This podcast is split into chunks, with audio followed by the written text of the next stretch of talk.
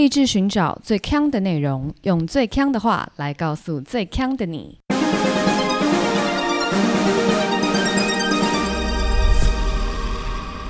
姐妹，强强强！嗨，大家好，我是 Megan。我是 Amber，Aloha。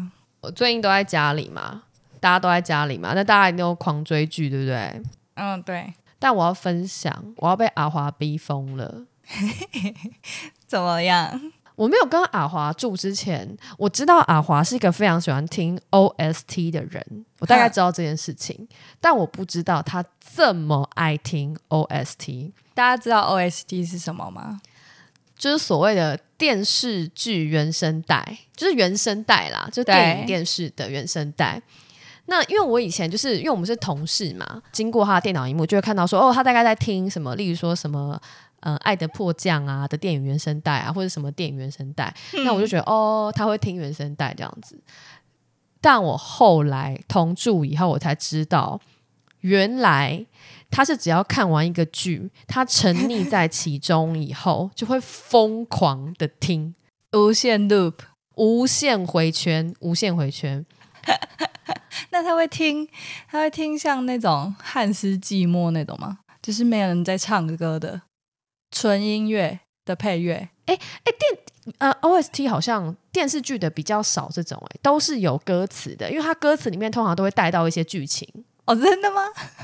对，我跟你讲，而且阿华他他听成精，因为他就是听非常爱听，他就告诉我说：“我跟你讲，这个 OST 里面都有剧透，真假的？”对。他就看到一个悲的歌，他说：“你看，他说这个来世再好好爱你，这个他会死掉，最好是啦，bad ending。阿华这是太炉火纯青了，男主角要死掉了。他这样跟我讲，而且他爱听到什么，你知道吗？我就看到就是他的那个，因为我们现在都在家工作嘛，就看到他电脑荧幕，就是他因为他有两个荧幕，他的小荧幕就是那个他又用那个 YouTube，然后不断的放那个 OST，例如说他这次追完这个。”《山河令》就是一个陆剧，他就疯狂听《山河令》的。如果你想要让他停止听《山河令》的话，你就跟他说：“那个我们要不要看别的剧？”然后等他又陷入那个别的剧的时候，例如说他又看了另外一部，好，可能《爱的迫降》好了，那他就会开始听《爱的迫降》，他就把《山河令》抛诸脑后。所以他一定会是一部剧追完之后才会看另外一部。对，而且他他很夸张的是，他不只是追剧完以后，他去追这个 OST，他连明星的这个演唱会他也要去。就其实，在大陆就是有非常多 OST 的演唱会，就是他会邀请里面剧中的明星穿着剧里的服装来台上唱这些 OST，真的假的？哦，现场这种他也要看。哎，但不是每个演员都很会唱歌耶。没错，因为里面就有一个演员超级不会唱歌，然后唱的是爆难听，然后他还一直听一直笑，然后我就有点不爽，因为我平常洗澡的时候很爱唱歌，然后阿华就说：“哎，你唱歌很吵，哎，不要唱歌，你怎么那么吵啊？” 他说：“你唱歌很难听呢。”他就这样跟我讲。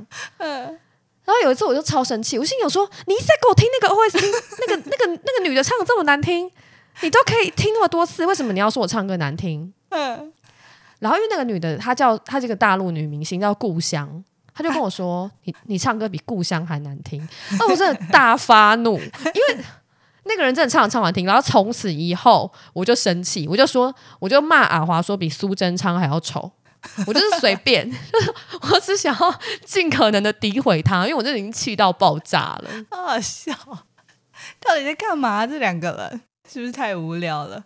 他连就是做家事，例如说可能我们要轮流拖地呀，或洗碗，他那个整个那个电视客厅电视直接接上 YouTube OST 放到爆 哎，好好累哦。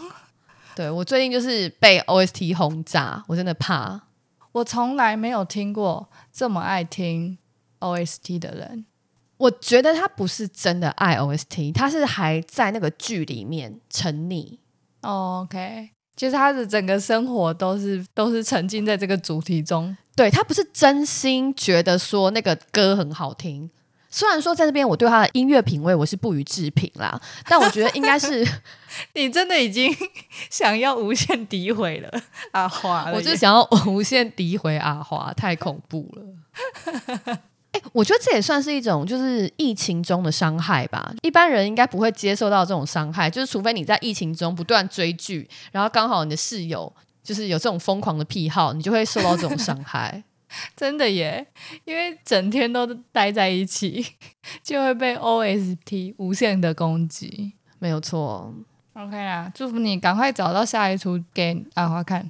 那我就恳请所广大的听友们，你们告诉我哪一个剧的 OST 好听，我就推荐了花看。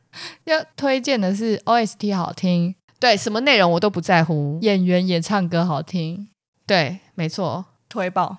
好吧，来进入我们今天的主题。我们今天是从前从前，大家是不是已经忘记从前从前是干嘛的了？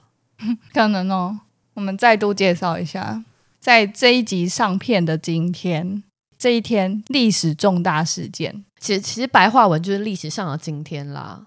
哦，对，没有错，我们今天讲的两个事件都是跟科技蛮有相关，而且都是人类的一大步。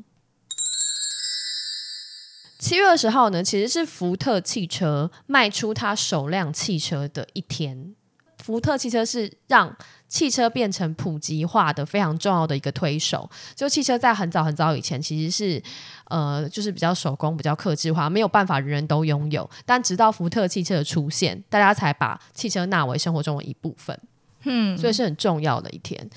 那我就来跟大家介绍一下亨利·福特这个人，大家应该对于这个名字是完全的不陌生。福特汽车其实是亨利·福特的第三间汽车公司，哦，是啊、他就是个汽车狂热分子。他第一家开的汽车公司只生产了二十五台汽车，以后就破产了。为什么做太贵，成本太高？这就不知道，他第二间也没有成功哦。第二间是嗯生生产赛车的公司，然后直到第三间福特汽车，他才真的成功。那他为什么对这个汽车会有这种莫名的狂热？主要是因为他爸妈小时候其实在农场上工作。然后他就有看到有一些农场上工作的人从马的身上摔下来，他就觉得说他要生产一种比马还安全的交通工具。确定吗？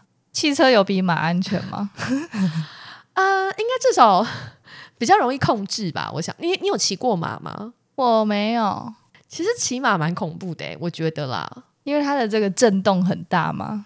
不是，就是因为它是一个动物啊，你没有办法完全的控制它、啊。哦，对对对，那骑羊呢？骑羊这个就要问司马炎了。司马炎，你究竟有没有骑过羊？如果大家还不知道司马炎骑羊的事情，去听上一集的《古人懂不懂》。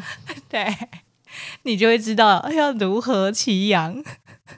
福特汽车还有一个小的这个小趣事，我觉得大家应该不知道，就是福特汽车的 logo，你现在有印象吗？有大家应该都有印象吧？就是蓝底白字，对不对？嗯，就写一个 Ford。传说呢，这个 Ford 的这个汽车的 logo 是因为就是亨利·福特先生非常喜欢小动物，所以设计师就把他这个 Ford 的字形设计成一个兔子在奔跑的样子。有吗？对，在哪里？我看兔子在哪里？我看到这个的时候，我就心里想说：哦，难道说我记错它的 logo 了吗？你你查了之后，你去看，你觉得有吗？一点都不像，就算你千方百计的想要对号入座，也没有办法联想。你知道有一些图不是就是那种心理测验，就说哎，可能 A 看到的是一只兔子，B 看到是一只狐狸，这样子。对对对对，兔子的头是哪一个？我跟你讲，我真的看不出来。好气哦！我觉得如果他就是真的想要，就是很喜欢动物，要表示，他就直接干脆就像 Jaguar 一样，就用一个豹啊，或是用一只马啊。我觉得这样不是比较干脆吗？他这样子设计，其实也没有人懂他的理念啊。完全不懂哎、现代就是买车很容易嘛，那我就看到中国有一个很狂的卖车的方式，嗯，他就是号称呢，你来买车，我就送你女朋友。什么？所以卖车的业务也当媒人是不是？对，就只是就说变成说，反正他买一台车就是抽到一个女孩子的微信这样子。哇塞，这好怪哦！我那时候看到这篇文章啊，然后我就发觉说，哎。因为中国的车厂其实非常多，那我就有看到他们在讲说，中国的车厂几乎都会有一个中文名字，就所有汽车品牌，例如说像 B N W 就是宝马，其实台湾应该也叫宝马，是不是？台湾也叫宝马吗？好像没听过人家这样叫，嗯，我没听过，都叫 B N W 嘛，比较多。Benz 就叫奔驰，就他们都会用中文哦，嗯。就不会用英文或是用原文，可能第一个是觉得说有些人不见得非常懂英文，第二个也是怕闹出一些笑话。为什么会这样说呢？就是其实平常车厂在命名的时候，它没有办法考量到就是全球的语言。嗯，欧迪曾经有一款车叫做一虫，一就是那个一化数位一化的一。然后虫就 T R O N，但是这个拼字在法文的意思其实是大便。我买了一台大便来开。对，然后马自达有一台车叫做拉普塔，那拉普塔其实原本是出自于《格列佛游记》的一个岛，嗯，那个岛就是其实就是日本天空之城的原型，那个岛就叫拉普塔。可其实拉拉普塔在西班牙文里面就是妓女的意思。OK，所以其实你在为一款车取名字的时候，你几乎没有办法就是符合每一个国家的需求。所以其实有些国家他就觉得说，那没没关系，这款车就是进来，我们可以自己再帮它 localize 一个名字。其实台湾大部分是用英文没有错，可事实上它其实是有相对应的中文名字的。你以前开的车是哪一款啊？呃，福特 Escape。那你知道它的中文是什么吗？我不知道，叫做艾斯卡佩啊，所以是音译哦。其实不是所有都是音译，像 Skoda 的这个有一台车叫做 Superb，就是其实它就是英文的 S U P E R B，就是很棒的意思嘛，超赞的这样子。然后呢，其他的中文是被翻作叫做超级 B，好烂哦。怎样？这是台湾的译名，台湾的台湾的译名，对，超级 B。我看到那台车。我觉得打没点心呢，你会觉得对，你会觉得有点问题。怎么取一个这么轻佻的名字？你觉得这很轻佻吗？你知道我之前开的车是 March 啊，它的中译名是马吉耶。马吉还好啊，马吉有点像是这个车的小名，但超级 B 就是很轻佻的一个绰号。气死啊！超级 B 真的比较轻佻。对啊，而且还有点知语感。气死！那你刚刚讲到马吉比较像车子的小名嘛？那你有帮你的车子取名吗？哎，我们家的车子都会有名字哦。你家车子叫什么名字？就例如说，我们我们会取什么大强？大强？那它是长得很像蟑螂吗？还是怎样？什么长得像蟑螂？小强才是蟑螂，好不好？那是怎样？大强就是很强啊，然后还有很大一台。然后看起来很粗汗，所以他叫大强。可是那那你们是一牵回来的那个时候就会说，哎，怎么样取个名字还是怎样？谁会这样子？不是啊，可你爸不可能突然说，就突然就叫他大强啊！大家会想说谁啊？你 说我今天带大强去洗澡，然后谁啊？大家就我说谁？对啊，是吉米吧？要洗澡应该是吉米吧？谁是大强？大家会吓到吧？这个历程比较像是我们现在可能聊天的时候。就会想到他的名字，然后我们之后就会叫他这样子。可是，那你有没有觉得说，你取那个名字下去以后，你跟这台车的那个情感连接会加深？我我个人没有哎，我个人对交通工具完全没有任何情感。我对什么脚踏车啊、摩托车啊、汽车，我都觉得这就是一个工具，然后我也不会想要就是去改它，或是去装饰它什么。我就觉得它只要。可以骑，然后安全，这样就 OK 了。那你的摩托车有名字吗？没有啊，也没有。对啊，哈，你好冷血哦。对他们就是交通工具啊，我对交通工具完全没有任何情感，这样是很没没礼貌。但我很爱护这些东西，我很爱护他们，就是我不会去乱乱使用这些东西，但也不会有特别的情感。我之前的车是 March 嘛，那其实 March 是就是早年在台湾很常见的一款车，现在已经没有了啦。嗯，那那时候我就是我取名字很无聊，因为它是白色的，我就叫它小白。好，OK，我我我跟你讲，我我跟小白很有感情，虽然我并没有很爱护车，因为我的车总是会被我撞得破破烂烂，就是常常去撞电线杆啊，哦或者变电箱啊，就是花圃，就是各种。确定还要开吗？但是我对他真的是有非常的有感情，因为当初 March 那台车，它其实里面用的，我记得是它的油门的系统是一种特别的系统，反正就是 March March 停产以后，基本上就台湾没有人在用那种系统了，所以 March 基本上没有办法修。嗯，因为买不到那个原料，那所以它就是慢慢的就越来越老，越来越老，就是开不快，也甚至开不远。然后那时候呢，我们就必须要换车了嘛，因为真的就是不能开了。我们就把小白卖给我们家对面的安亲班，让老师用这台 March 去接送他的小朋友，就是比较近的一些距离，就是附近的学校接送到安亲班，或者再接送到他们家，就是就是卖给老师三千块，就这样卖出去。OK，我们就不想要就是亲手把小白送到报废的地方，哦，因为我们就觉得这样很难过，所以我们就觉得说，如果可以继续延续小白的这个身为一台车的使命，我们觉得小白一定会很开心，OK，所以我们就把这个车以非常便宜的价格，其实是送给了安亲班老师。那那送出去之后哦，我妈都还是会就是有点想着小白，她就会每天跟我说：“哎、我今天看到小白停在哪里哦。”真假的，妈妈对在凑什么热热闹？毕竟我妈是会绑那个市场买回来的泰国虾养很久的人呐、但她会吃掉啊。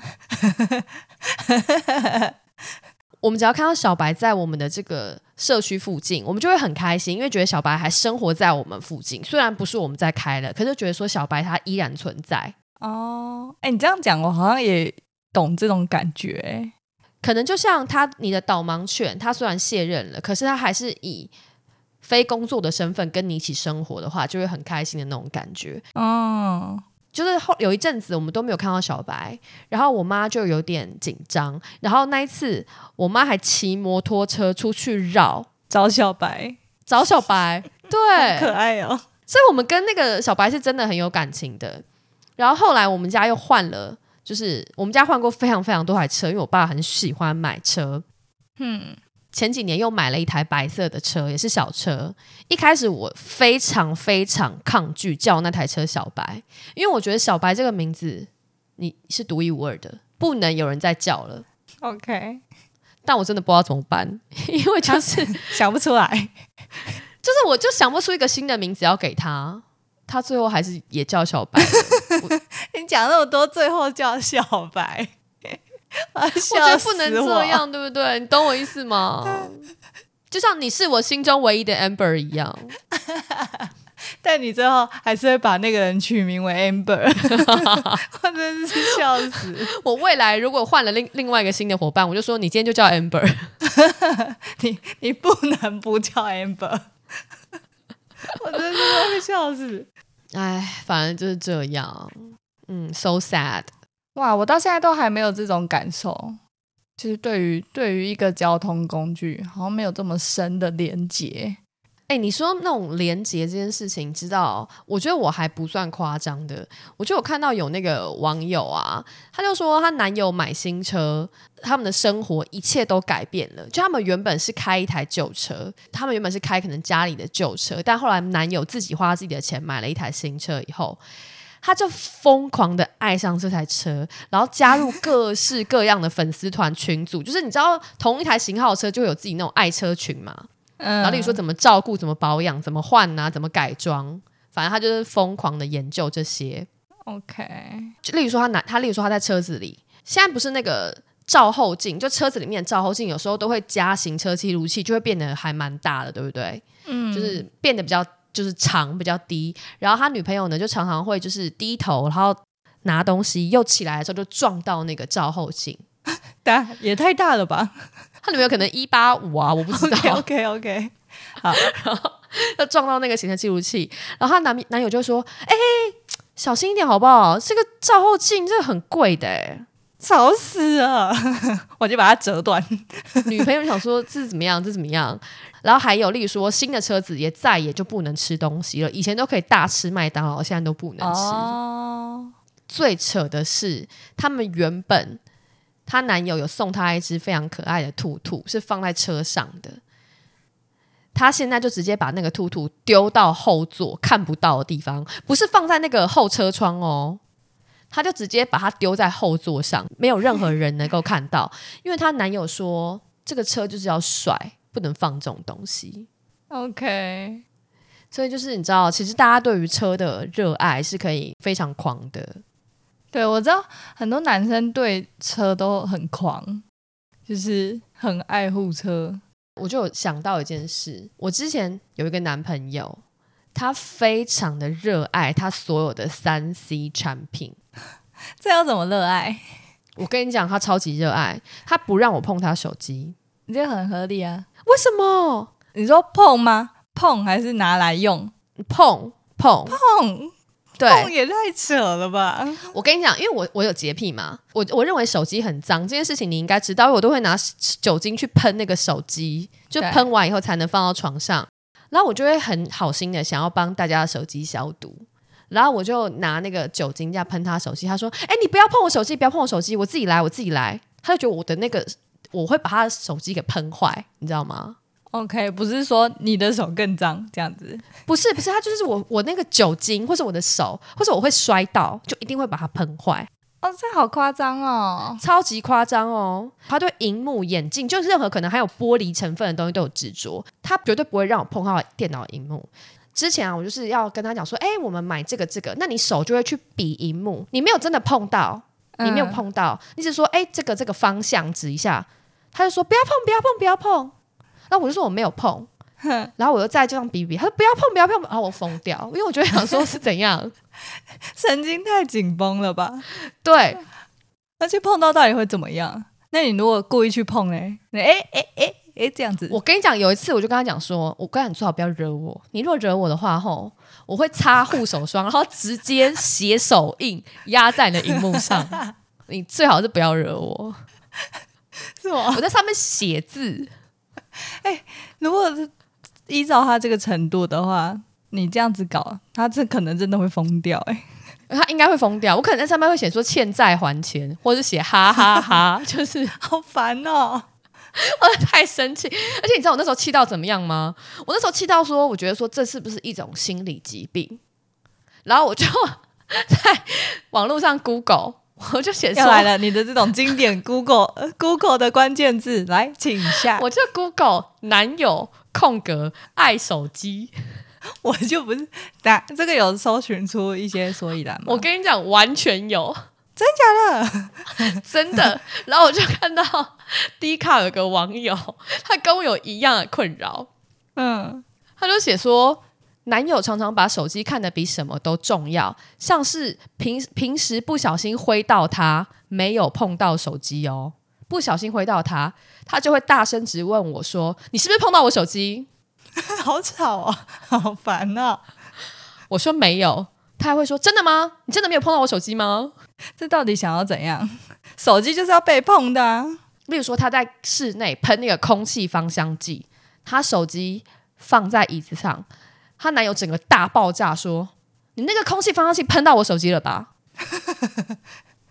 是会怎样？到底是会怎样？请问一下，到底会发生什么事吗？？”我那时候看完，我就觉得心情好很多。你知道，人有时候就是要看比自己更悲惨的故事。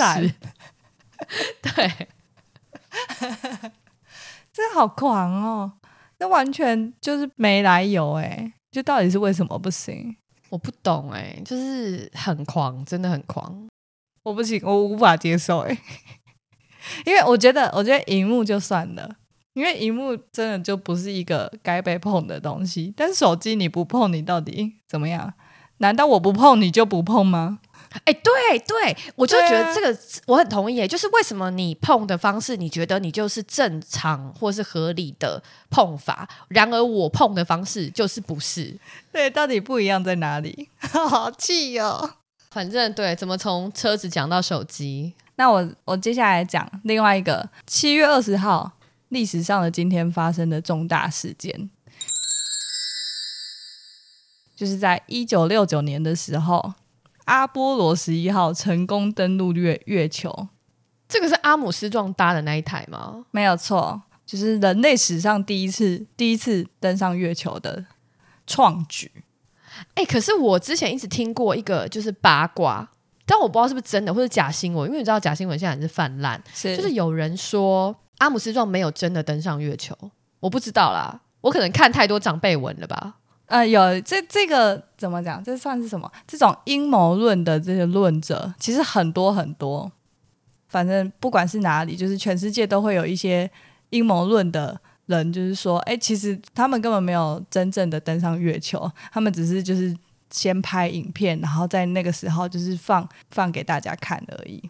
也有很多人就是提出一些疑点，这样子就说，例如说插上去的旗子怎么会摆动什么的，又没有风，或者是或者是呃，就是太空人的影子不是平行的，那就是会有多光源的疑虑，这样什么什么的。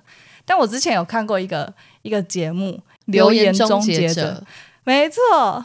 然后里面他们就有实验了很多个，那其实都是就可以证明，就是他们其实是真的上呃月球这样子。那最后一个就是其实比较好验证的方式，就阿波罗十一号在成功登陆月球之后，他们其实有放一个很像反射镜的东西在月球上面，是一个就是比较高科技的东西。你只要在地球上面，就是你要算好坐标，然后往那个地地方照过去，然后它会反射回来，所以就是可以证实。等一下，等一下，你是说我现在在地球，我就可以拿一个东西去照那个月球的镜子？对，但我们常人是没有办法拿，例如说我的镭射笔这样子，哎，一照，然后就可以照到月球，这样反射回来，我还看得到，这是没有办法的，就是要透过精密的这个科学仪器。OK，对啊，因为你还要穿过大气层，什么重重阻碍，对对对，所以是真的就对了，我不应该相信那些都市传说。而且因为就是这整个阿波罗计划、啊，就是从阿波罗一号到呃十七号动员的人，大概总计大概有四十四十万个人投入这个计划，然后这计划耗费就是两百五十亿美元，就是换算于现在的币值的话，所以其实就是一个超级烧钱，然后又很多人参与的计划。所以如果说是假的话，你就是要买买通这么多人，我觉得也是有点难。因为他们那时候就是一个国力的展现啊。其实人类登上月球基本上没有什么好处。对，前一阵子才看过，就是人类有在太空中找到一个有水源的星球，那那就是有一些好处。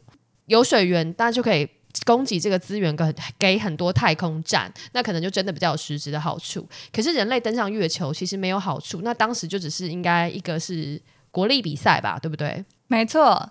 就反正那个时期其实就是冷战，冷战的时期，就是美国跟苏联就是会透过这个太空竞赛，呃，宣示这个国力。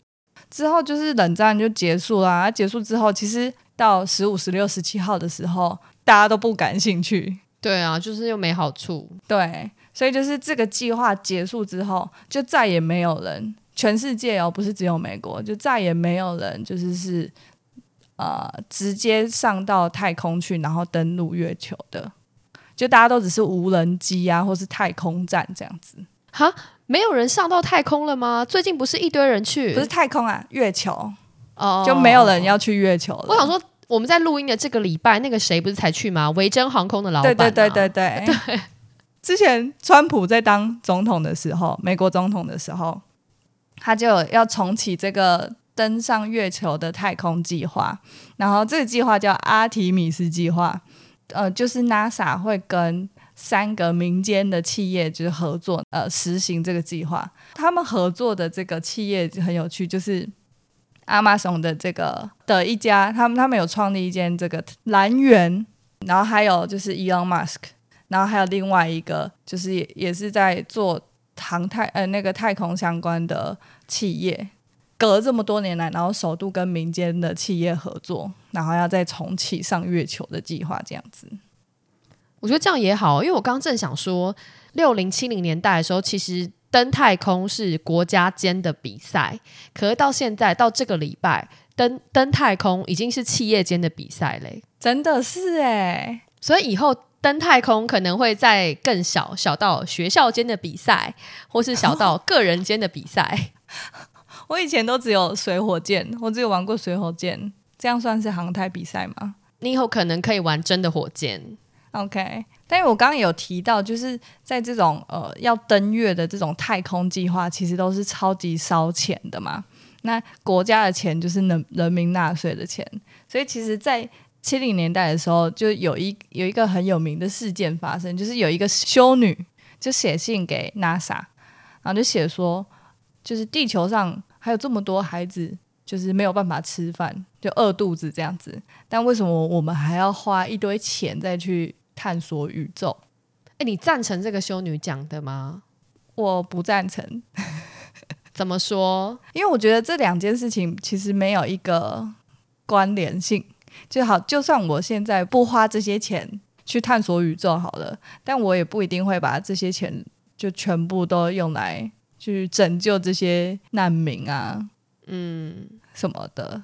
但是我我我觉得这这个论调可能没有那么的好，就是因为也没有提到说，那探索宇宙到底对我们来说，对人类来说好了有什么好处？我可能没有解释到。但是呢，这个 NASA 的这个副总监，我觉得他的回信写的就很好。嗯，他就是说，呃，太空旅行就是确实是一个非呃充很充满挑战的一件事情。他们花这么多钱去做这件事，没有办法直接的去呃解决掉食物的饥荒的问题。嗯，但是他们要发展这件事情，他们为了发展这个太空技术，然后他们会去研发一些新的技术跟新的方法，可以让人类就是透过这些新的呃科技，然后用在其他的项目之上。那这样子的效益其实是呃很大的。这样，嗯，就是说，其实它这个研发这个太空科技过程带来的效益，然后就看到像是很多发明都是在登陆月球的时候被发明出来的，像是无线吸尘器。无线吸尘器，哎，这感觉一点都不难发明哎。这个、哦、无线吸尘器不就只是把吸尘器变成用电池而已吗？这 很弱是不是？那电路板电路板这个我就不知道，我想这个应该是个蛮重大的发明。因为那个时候其实是没有呃没有电脑的时候，他们就是你知道人肉电脑计算那些数学什么，在那边计算那些精准的数字，然后还有呃断层扫描，哦，就是身体检查的那个断层扫描。对。那有比较就是可能跟我们生活很近的哦，很近的，就例如说像是那个泡面的干燥蔬菜，嗯，也是为了上月球的时候发明的。还有一个我现在才知道，啊，我觉得很酷，就是滑鼠，滑鼠也是上月球的时候发明的。滑鼠哦，嗯，以前没有滑鼠，然后都是用键盘这样子按。然后第一个滑鼠就是为了上月球研发出来的。那确实影响还蛮巨大的。就算我们不能上月球，我们也可以用使用到这些东西在我们日常生活中。我们也可以使用到跟太空人用的一样的东西。你就去 Seven 买一这个一个泡面，你就可以跟太空人用到一样的东西喽。但我还有看到一个很有趣的东西，呃，在阿波罗计划中，就是每一个每一次的任务，他们都是三人小组。那在阿波罗十一号，就是跟阿姆斯壮同期的三人小组的其中一个人呢，他叫做巴斯艾德林。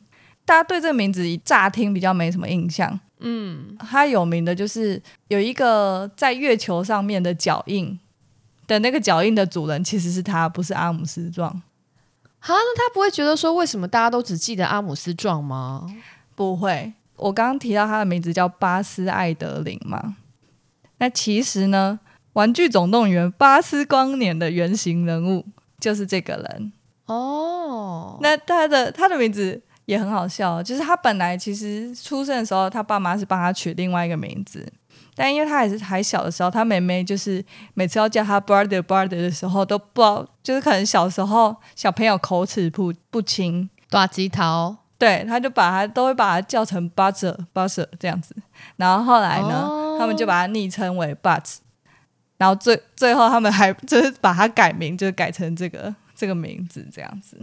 哦，而且他其实，在那个呢大荧幕前很活跃诶。哈，你说巴斯光年本人哦？对啊，巴斯光年本人还有去参与那个《生活大爆炸》哦，是哦，对，我看资料是写，就是在第六集第六季的第五集里面，哎，那我完全不知道他是谁诶。因为他演他自己，所以应该就是太空人吧？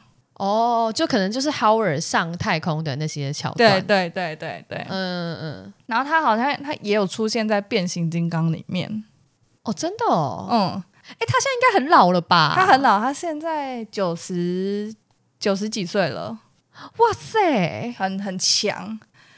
而且我我觉得他最强还有另外一件事，就是我在查资料的时候就发现他在大概是八十几岁的时候哦。我们刚刚最前面讲，你有你有讲到，就是有很多人会觉得说阿姆斯壮他们成功登月其实是一个骗人的东西嘛。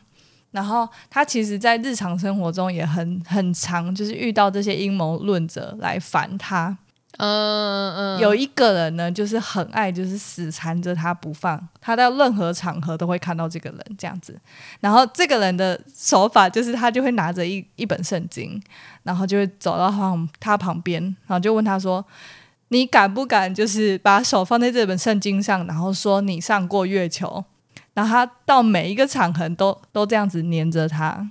哈，他也太烦了。对，很烦很烦的一个人。然后他就有一次呢，就是巴斯在呃，可能是出去玩吧，然后就是去入住一个饭店的时候，然后那个人假装是记者要访问他，所以他获得了这个可以亲近他的这个资格嘛。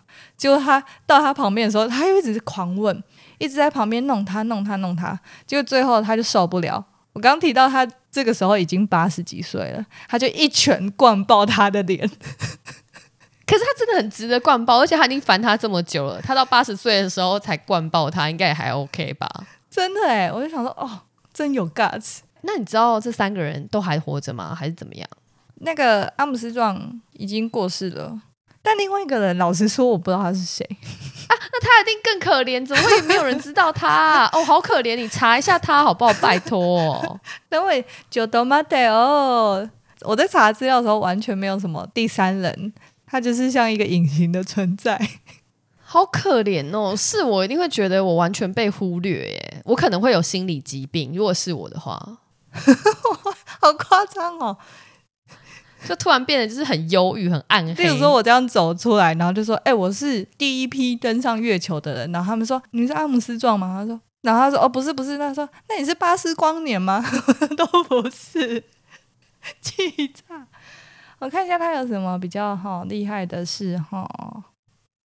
没有，他的这个 wiki 超少的，他就会说他是，他就说呃，他是呃第四位在太空漫步的人类，然后或者是那种第二位怎么样，第 都不是第一个，然后本人好像没有什么事，好可怜、好哦，可。怜哦。等一下，我直接 Google 他一下，他叫做 Michael，大家记得他，他叫做 Michael。Michael 什么？好险信要出来吧 Michael Collins，？Michael Collins。好，那大家记得他一下。至少希望我们这边的听友有听到的话，登上月球的有三位：阿姆斯壮、巴斯光年跟 Michael Collins。哎呦 我跟我刚 Google 前几个就看到阿波罗十一号太空人 Michael Collins 去世，后面的这个这个 slogan 就写太空历史中最孤独的人。Oh my god！你看吧，你看吧，我就说哦，好可怜哦。啊哎、我真的我真的很怕这种故事、欸，例如说飞轮海，你三个都叫得出来吗？是三个人而已，是不是？飞轮海只有三个人吗？四个啦，四个啦，我都叫得出来。好，那再来那个呃，五五六六，我讲，五五六六很难，这很难。五五六六我教不出来、欸，我不行哎、王呃什么府啊，什么府？王仁甫孙协志、王少伟，有一个我不知道，我不知道那个人是谁。五五六有几个人啊？还有一个但我不知道那个人是谁。反正我就是很怕那种，就是在团体当中会被遗忘掉那一个，我就会觉得很可怜，你知道吗？哎、他真的很可怜，因为我又看到一个，就是他又被讲他是被遗忘的太空人，到底是怎么样？我跟你讲，这个 Michael Collins 有点像小虎队里面的陈志鹏。谁啊？我是小虎队，整个全部都不知道，谢谢。年代差异，谢谢。好好好，好啦，大家今天一定要记住他的名字，好不好？他其实也是有人类重大贡献的 Michael Collins。我们今天这一集什么东西都不用记，就记首度登上月球的人，我们都不要管其他人的，就是 Michael Collins，就是这样子。很好。好啦，那接下来我们要来公布一下上个礼拜的猜歌大赛的答案。蛮多人都没猜到的、欸，我想说怎么会？这不是一个很简单的题目吗？这个不会吧？这个很简单诶，我一秒猜出来诶。我就想说，哇塞，那如果他加入我们群组的话，可能每天以泪洗面，没有办法，一题都答不对。诶，我突然想不起这首歌歌名叫什么。呃，是周杰伦的《简单爱》。诶，那我今天换我来出好不好？那你不要出年代太久远的，please。我们听友没有共鸣。不会，不会，不会，不会，不会。我今天出，我也是出一个劲歌金曲。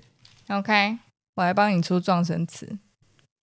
那刚刚说我们要记住 Michael Collins，你就用 call 吧。好。扣扣扣扣扣扣扣扣扣扣扣扣扣。大家好好摩拳擦掌一下。而且这首歌，我相信不管你是哪一个年代的，你一定都听过 KTV 霸榜之歌啊。OK，好的，那最后如果喜欢我们节目的话呢，请记得订阅、按赞、分享给你的亲朋好友，也可以来 Facebook 跟 Instagram 找我们聊天。我是 Megan，我是 Amber，下周见，拜拜。拜拜。